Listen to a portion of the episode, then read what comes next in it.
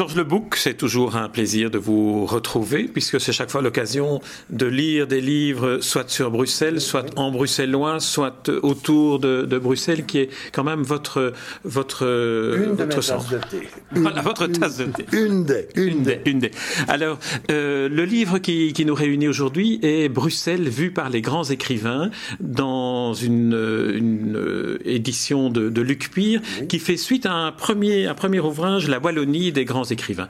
On oublie la Wallonie, on se plonge dans Bruxelles. Alors, Jean-Baptiste Barognan, qui signe la préface, s'interroge, et c'est ma question que je vais vous poser également, sur Bruxelles est-elle une ville mythique? Mais on peut se poser effectivement la question, eh bien, ma réponse serait oui et non, c'est-à-dire une réponse de Normand et pas de Bruxellois. En réalité, Bruxelles a eu euh, des courbes. On peut vraiment dire des moments de grande notoriété, puis des moments où elle tombait dans un quasi-oubli. Mais disons que ce qu'on peut considérer, c'est qu'elle était, au, à l'instar du cinéma, plutôt une ville dissimulée, du moins quant aux auteurs belges. Les auteurs belges s'efforçaient, tant cinéastes que littérateurs, de dissimuler les endroits. On sentait bien que ça avait été fait à Bruxelles, mais ça n'était pas précisé. Aujourd'hui, il y a des auteurs belges qui situent nommément leurs œuvres à Bruxelles. Nous avons un Johnny Bruxelles, euh, on ne peut pas se, gourer. De Philippe Blasband. De Philippe Blasband, bien sûr, que je cite évidemment dans l'ouvrage. Mais il y a aussi des ouvrages policiers situés nommément à certains endroits. Et pour vous dire à quel point c'est clair, euh, notre ami Stanislas André Stemann a écrit à deux pas d'ici L'assassin habite au 21. Private Joke, il garde le numéro 21 puisqu'il habitait 21 Val de la Cambre, mais il situe l'affaire à Londres. On sait bien que c'est à Bruxelles que ça se passe, mais il ne dit pas. Aujourd'hui, les écrivains le disent. D'où au même titre que nous avons acquis euh, une importance sur le plan mondial par la situation de toutes les institutions européennes, de la même façon, Bruxelles a commencé à prendre conscience qu'elle était une ville, une ville intéressante, et peut-être qui deviendra mythique. Alors, dans votre ouvrage, vous citez parce que c'est un peu une anthologie de textes et un magnifique ouvrage de photographie aussi, on y reviendra. Mm-hmm. Vous citez une série d'auteurs. Est-ce que vous avez le sentiment qu'il y a, ou est-ce que vous avez découvert une sorte de fil d'Ariane entre peut-être euh, amour et détestation de ces écrivains à l'égard de la ville? Euh, Fil d'Ariane de l'amour et de la détestation, certainement pas. Parce que, euh, disons que la détestation, elle est tout à fait personnelle. Euh, elle est d'ailleurs souvent euh, assez injuste. Parce que, par exemple, Voltaire, euh, qui est ici en tant qu'avocat, qui accompagne des dames qu'il considère comme peu contraintes par la vertu, c'est tout dire. Ah, quand terme galant, ces choses-là sont mises. Comme disait l'ami Molière, eh bien, Voltaire s'ennuie à périr. Il parle de Bruxelles comme d'un éteignoir de l'imagination.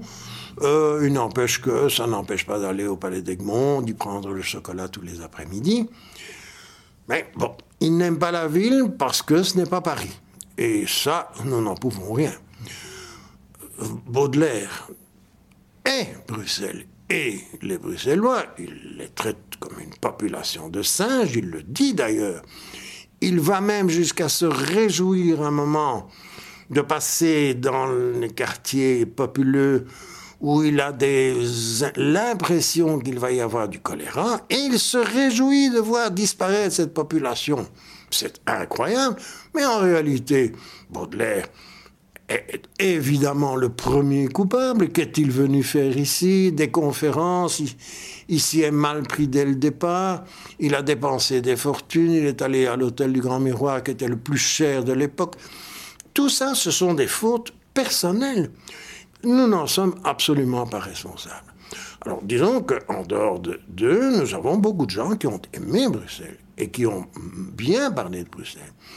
Dont le tout premier, et ça c'est très amusant, parce que Stage Deschamps, lui, a une nostalgie pour la rue de l'Étuve. Oui, alors là, vous racontez ce que sont les étuves. Hein. Dites-nous, dites-nous. Eh ben, les étuves, le Moyen-Âge, contrairement à ce qu'on pense, était extraordinairement propre. Euh, lorsque le chevalier revient de croisade ou d'une guerre quelconque, la première chose qu'il fait, il embrasse sa femme et la baise. Attention, euh, c'est très précis. Il la prend dans ses bras et lui donne un baiser. C'est ça que ça voulait dire au Moyen Âge. Hein. Ne nous trompons pas. Hein. Nous ne sommes pas ici pour faire de la pornographie. Embrasser veut dire prendre dans les bras, effectivement. exactement. Et baiser voulait dire donner un baiser. Bon. Tout ça a changé depuis lors, mais enfin, c'est comme ça. Et puis, il va se laver. Et en réalité, on a exactement la même chose encore au Japon actuel. C'est-à-dire qu'on prend l'étuve, c'est-à-dire des bains chauds, ensemble, et bien entendu pas habillés de pied en cap, donc tout nu, tout sexe confondu. Inutile de dire que c'était évidemment une sorte d'incitation euh, à autre chose que le bain, et c'est une des raisons pour lesquelles tout ça a été interdit, et que finalement, euh, le XVIIe siècle est devenu abominablement sale. Madame de Sévigné, se trouvant devant un château médiéval devant lequel il y a un tas de purins, respire à plein poumon en disant Ça me rappelle Versailles. C'est tout dire, c'est tout dire.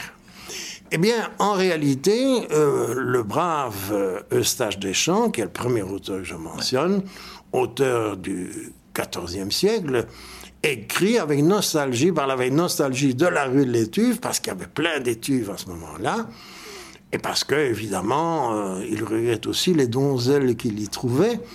Aujourd'hui, vous savez bien que c'est devenu le repère d'un autre petit garçon tout nu, mais ce n'est qu'un petit garçon. Alors, on ne pourra pas citer tous les auteurs, mais enfin, quelques-uns quand même. Alors, dans un autre euh, type que Eustache Deschamps, et Erasme, le, grand, le grand humaniste dont la maison est à Anderlecht toujours. Alors, lui, son séjour s'est passé comment? Mais son séjour, euh, d'abord, Erasme est un voyageur impénitent, il va partout.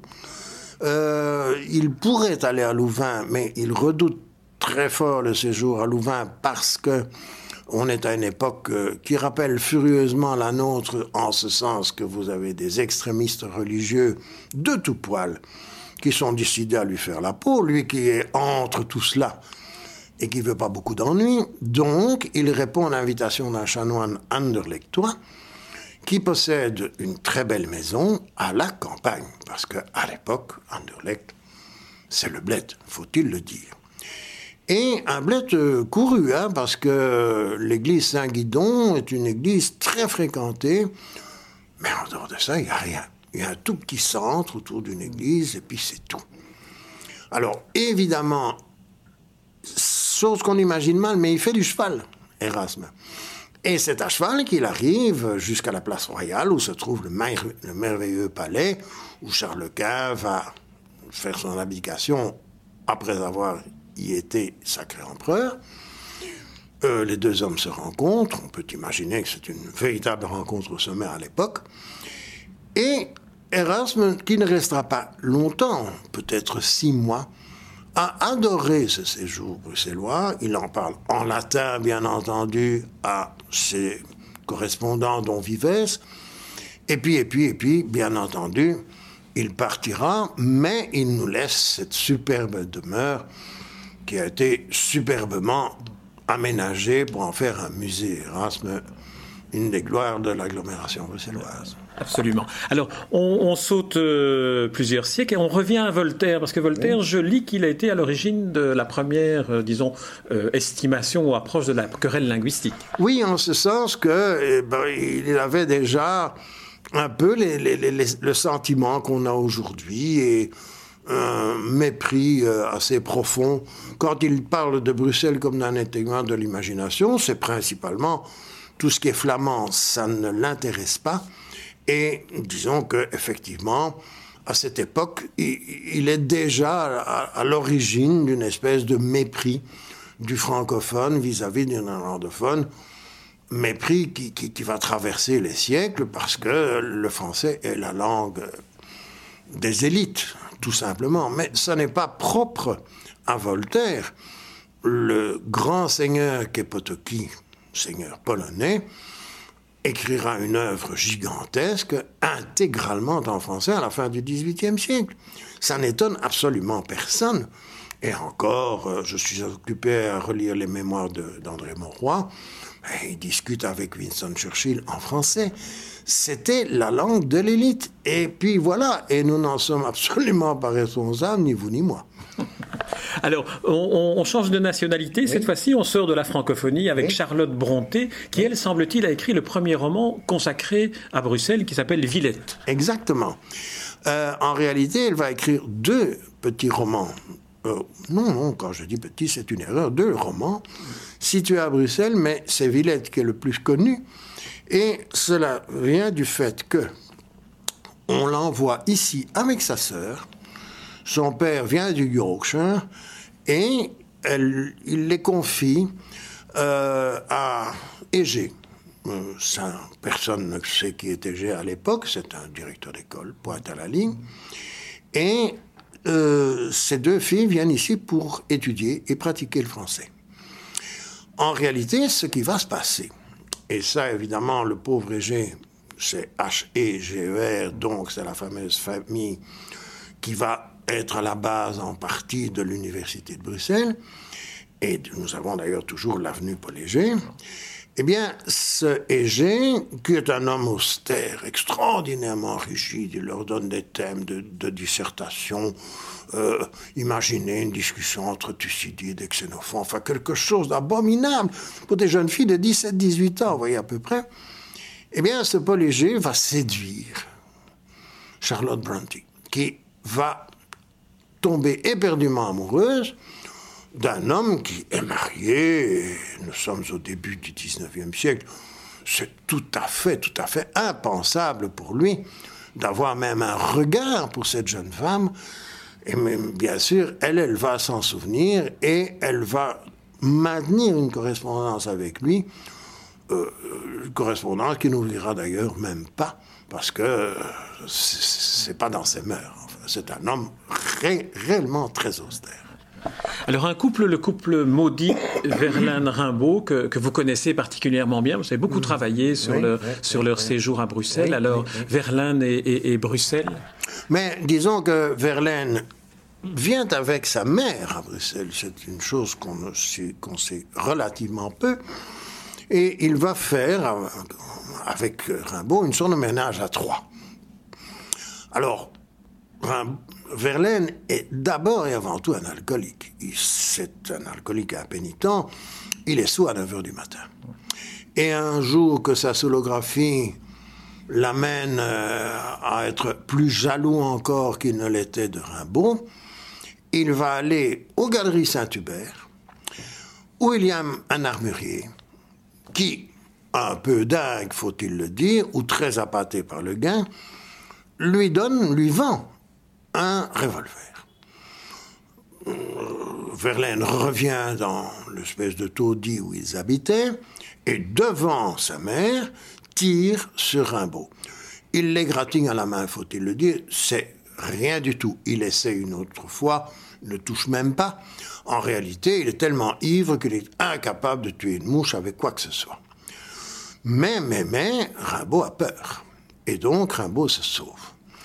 Et il se sauve en empruntant le trajet tout à fait logique de la rue du Midi qui va l'amener à la place Roupe, qui est à cette époque le terminus des chemins de fer. Ce n'est plus du, pas encore là où ça se trouve, et nous en avons la preuve, puisque nous avons encore et toujours à la place Roupe un hôtel qui s'appelle de la Grosse Tour, de la Grosse Cloche, pardon, qui était la cloche qui donnait le départ des trains.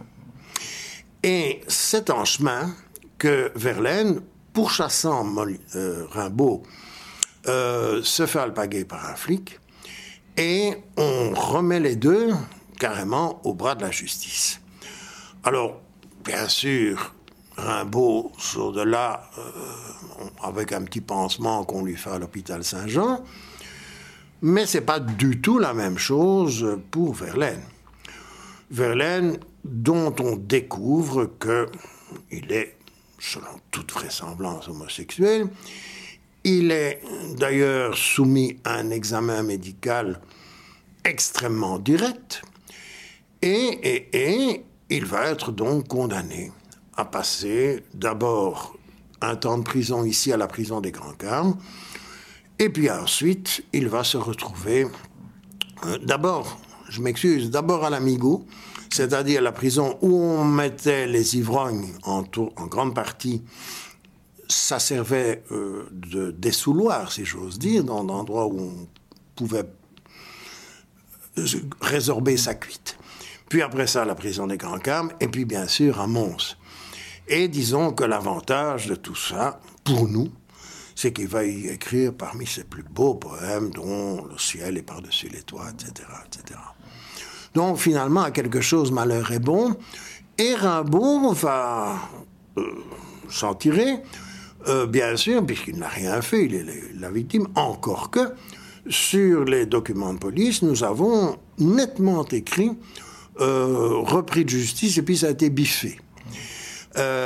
néanmoins, il va revenir et comme il a absolument envie d'être publié, il va confier à un imprimeur de la rue de la Blanchisserie euh, sa saison en enfer et il ne trouvera absolument aucun acquéreur. Il n'a d'ailleurs pas de sous pour, pour payer l'imprimeur. Il va donc recevoir une dizaine d'exemplaires qu'il distribuera à ses amis et connaissances. Et c'est dans, il y a une dizaine ou vingtaine d'années qu'on va retrouver le stock intégrale des 490 exemplaires qui se retrouvaient toujours chez ce même imprimeur.